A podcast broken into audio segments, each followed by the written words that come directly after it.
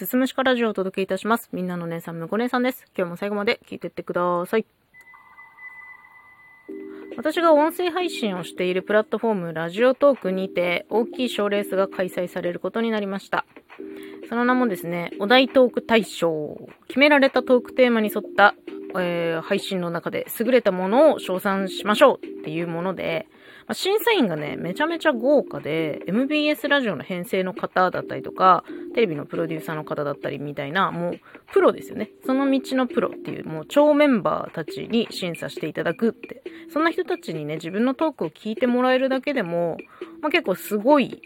イベントだなって思ったんですけど、まあね、その、賞金がすごくて。賞金がトークにちなんで19万なんですね。もうすごすぎと思って。今までそんなイベントなかったんで、ちょっと面食らっちゃいましたね。で、まあ、その、収録配信でも、ライブ配信でも、どちらでも応募できるし、なんなら、ラジオトーク以外の媒体で配信されてるものでも、応募対象になりますよっていうことらしいです。で、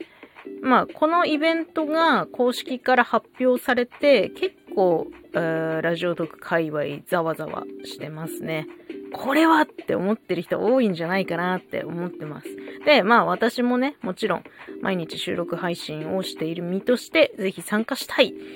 19万円欲しいみたいなことは思っているんですけれども、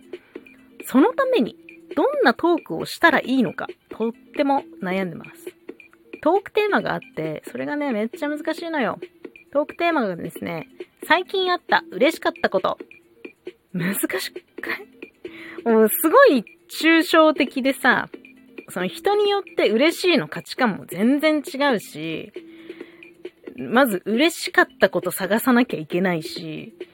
単純にこう自分の中の嬉しかったニュースみたいなものをエピソードトークとして話すだけじゃ多分ダメだと思うんだよね。まあ、とにかく難しいテーマだなって、それ見て思いましたね。例えばさ、その、嬉しかったこと、子供が誕生しましたとか、宝くじ3億円当たりましたみたいな、誰が聞いても、いや、それは嬉しいみたいな超絶ビッグなニュースであればいいっていうわけじゃないじゃん。その嬉しいことの中身がすごければいいってもんでもないしな、みたいな。いや、嬉しいことあったかなって一生懸命最近の記憶をたどりつつ、あとはもうすでに書いてある台本の中身をちょっと膨らませられないかなっていうのも見直しつつ、まあ悩んでるんですよね。そのさ、19万取れる、聞かせるトークとは何なのか？19万取れるトークとは何なのか？っていうことを考えたときに、普段いかに自分がその話のうまさみたいなところを意識せずに喋りたいことをただ喋っているだけだったかっていうのはね、もう痛いほど実感させられているわけですよ。で、まあ、その発表があって2日間ほどね、このラジオのプロが聞いて、あ、昭和こいつにやろうこいつがふさわしいってなるトークってなんだについて考えた結果、まあ、出た結論としては分かりませんということだったんですよね。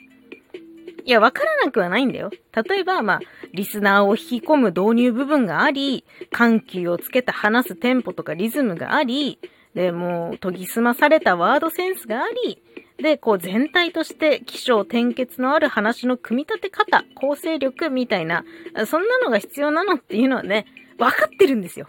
分かってるんで。でも、分かってるからできるとは限らないじゃないですか。ね。分かってんだよ。メカニズム的なものは。